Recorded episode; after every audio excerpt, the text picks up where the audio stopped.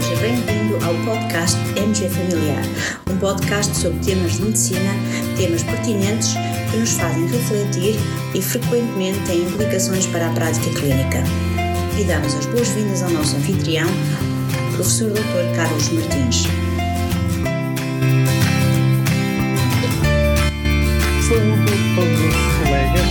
Este é o primeiro episódio do podcast MG Familiar do ano 2020 e quero aproveitar uh, esta oportunidade para vos desejar um feliz 2020. Que seja um ano cheio de saúde e cheio de realizações positivas para todos vós.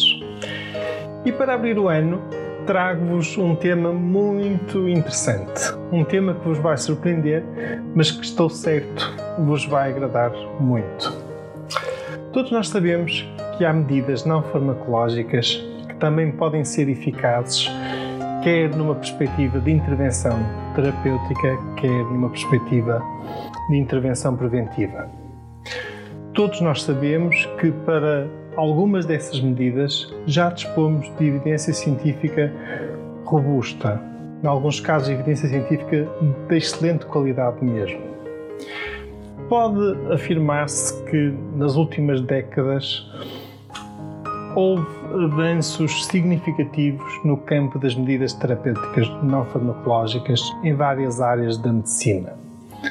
A título de exemplo, o exercício físico na insuficiência cardíaca, ou o exercício físico na DPOC, ou, por exemplo, a manobra Depley para o síndrome vertiginoso paroxístico benigno, ou a terapia cognitiva comportamental para situações de depressão, ansiedade ou outras. Contudo, nos nossos manuais de intervenção terapêutica, normalmente só encontramos as medidas farmacológicas. E apesar de todos os anos serem publicados dezenas de ensaios clínicos randomizados que avaliam a eficácia de medidas não farmacológicas, estas acabam por ser menos divulgadas, estes ensaios acabam por ser menos divulgados, menos promovidos e, no fundo, menos conhecidos.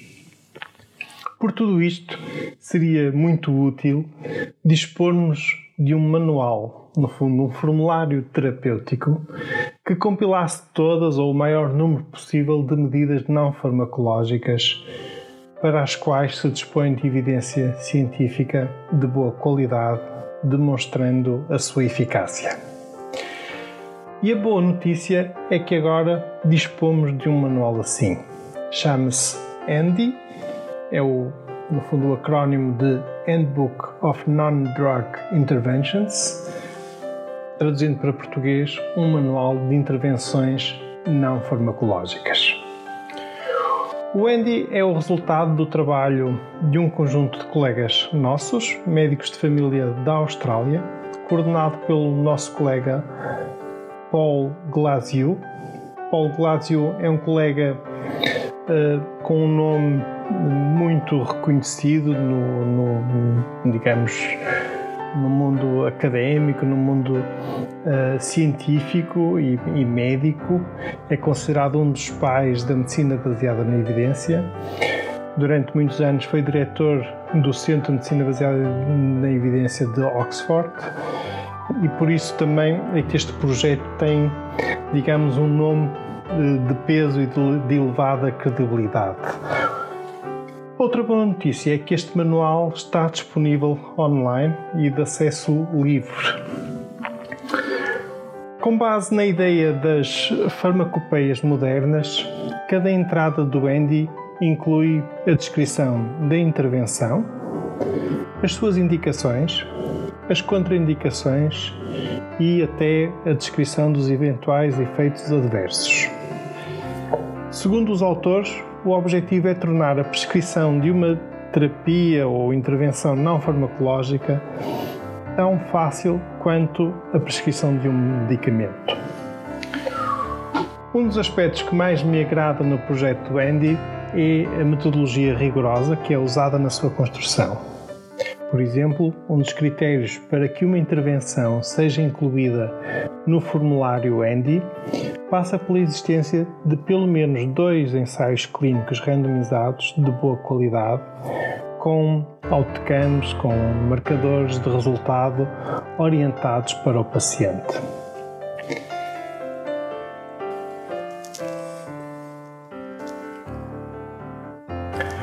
Neste momento, o manual Andy dispõe de intervenções agrupadas em seis secções: secção cardiovascular, secção pediátrica, uma secção de saúde mental, uma secção da área musculoesquelética, uma secção da área da nutrição e depois uma secção, digamos, inespecífica designada por outras. Vou dar-vos alguns exemplos de cada uma destas secções, de intervenções que constam e que já podem ser encontradas em cada uma destas secções. Assim, na área uh, cardiovascular, temos, uh, dou-vos dois exemplos. Um deles é a manobra de Valsalva modificada para a taquicardia supraventricular. Outra intervenção que consta na área cardiovascular a dieta mediterrânica para reduzir o risco de doenças cardiovasculares. Na área pediátrica, temos intervenções como o uso do sumo de maçã diluído para a reidratação infantil ou o uso, outra intervenção, o uso por curto prazo de mel para tosse em crianças com infecção do trato respiratório superior tudo indica que a nossa avó tinha razão. Na área musculoesquelética encontramos uma vasta gama de intervenções de exercício físico para diferentes patologias. Na área da nutrição, um exemplo é o uso de probióticos para diarreia infecciosa aguda. E eh, na secção de outros encontram, por exemplo, a compressão para o tratamento de úlceras venosas nos membros inferiores. Penso que estes exemplos são mais do que suficiente para demonstrar a relevância e a utilidade clínica que o manual Andy pode ter para todos nós. No nosso site MG Familiar encontrareis o link de acesso ao Andy e também um quadro, ou digamos, não é propriamente um quadro, mas é uma listagem com as principais intervenções não farmacológicas em cada uma das secções e com os links para cada uma dessas recomendações.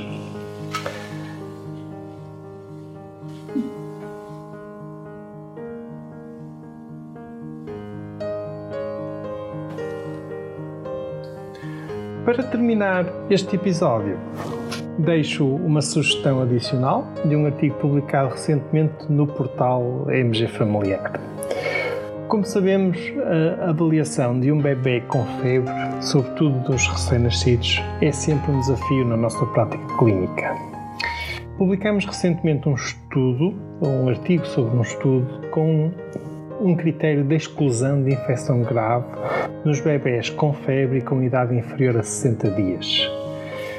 De uma forma muito resumida, no fundo, esse critério que nos diz é que se o bebê tiver uma urina tipo 2 negativa e, ao mesmo tempo, neutrófilos abaixo de 4090 e, ao mesmo tempo, procalcitonina abaixo de 1,71, então podemos excluir a hipótese de uma infecção bacteriana grave com uma sensibilidade de 97,7%.